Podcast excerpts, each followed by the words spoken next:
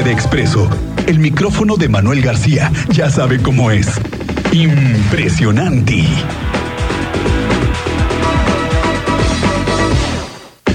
Hoy en Así.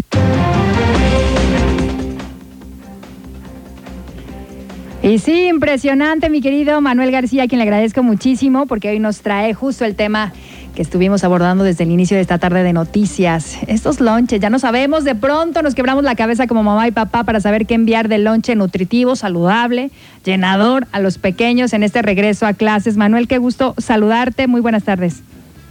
Hola Alma, ¿cómo estás? Muy buenas tardes. Igualmente un saludo y un abrazo. Pues sí, ¿no? Comienza el ciclo escolar y comienza el quebradero de cabeza para ver qué le vas a poner al chamaco para que se lleve a la escuela porque pues son a veces muy limitadas o muy amplias según la experiencia que tenga uno en la preparación de los lonches y además lo que se gasta uno, ¿no? Para ir a comprar la fruta, el pan, el juguito, lo que haya que poner a los chicos cuando van a la escuela, pero por eso nos va a platicar con los expertos para que nos digan una, qué les ponen de lonche cuando iban a la escuela y la otra, cómo le están haciendo para mandarle la lonchera llena al chamaco a la escuela. Esto fue lo que nos contaron.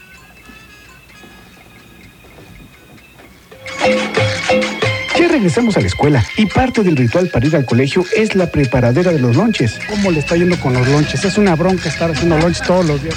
¿Cómo le va con eso, oiga?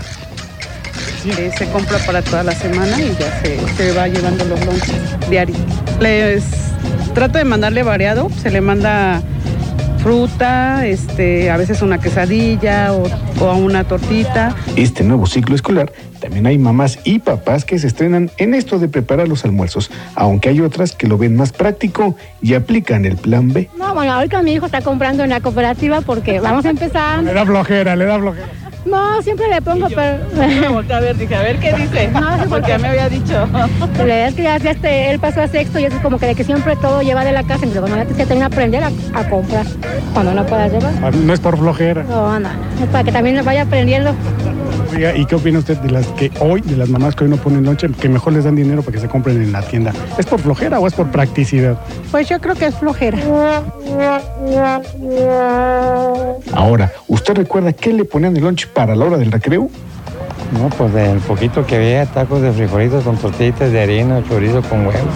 Con eso es lo que estoy de acabalaba. Sí, un jugo, un refresco, lo que fue, ¿no? A pesar del tiempo, aún hay quienes ya bien labregonzotes todavía piden lunch. ¿Y usted que se levanta a poner lonche? A las 5 de la mañana. ¿Al marido le pone? Sí, le ¿Le manda lonche al marido? No, va a comer. De, de, lleva desayuno y te lo va a comer a la ah, casa. llega a comer, ya, le prepara ir a comer. Sí. No tengo, ya mis chavos tienen, el más chico tiene 25. Pero aunque tenga 25 no le manda lonche. No merece lonche a un hijo de 25. No, ya los 25 ya se los hacen solitos. Que se lo hagan usted. No, tampoco. Pero si ya a esa edad ya se los hacen solitos. No, el más pequeño tiene 19 años. Ay, pero todavía merece lonche, ¿no? No, sí, yo sí. Yo sí los consiento, yo sí. Ah, pues así no, no sufren los muchachitos. No, no sufren, por eso no dejan a su mamá. Reportó para Expreso Radio. Manuel García. Llegaba con la torta en la mochila y pasaban semanas o días y se echaba a perder. Salía verde. Sí, salía verde. ¿Qué le ponen a usted de lonche, a ver? Una torta. ¿De qué la torta? De jamón. ¿No se la comió antes del recreo? no. Sí, se la comió.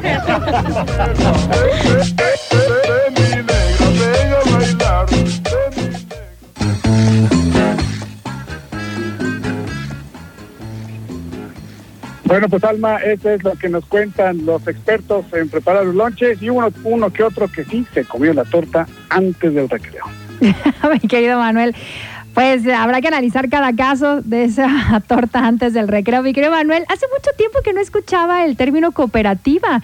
Recuerdo que era así porque eh, entre padre de familia o como grupos, no sé si te tocó, nos organizábamos, de pronto, de, dependiendo el año en el que cursabas, vender en la cooperativa. Entonces, de pronto lo recaudado era para, no sé, algunas actividades propias de cada grupo pero a mí me tocó atender la cooperativa o vender los refrescos o los mazapanes, los dulces. No sé si fue una misma dinámica en la escuela donde tú estuviste. Claro, sí, sí nos tocó. Y a nosotros, afortunadamente, al final del ciclo escolar, porque era nos, nos rolábamos justo el estar trabajando en la cooperativa, al final del ciclo escolar nos tocaba pues parte de las ganancias, ¿no? Un ahorrito que nos pagaban por estar ahí en la, en la cooperativa y eso sí era cooperativa, ¿no? No como ahora que ya son negocios bastante, este, este, pues bastante truncos por ahí. Pues sí, eso me queda claro. Creo que debería regresar esa temática de la cooperativa.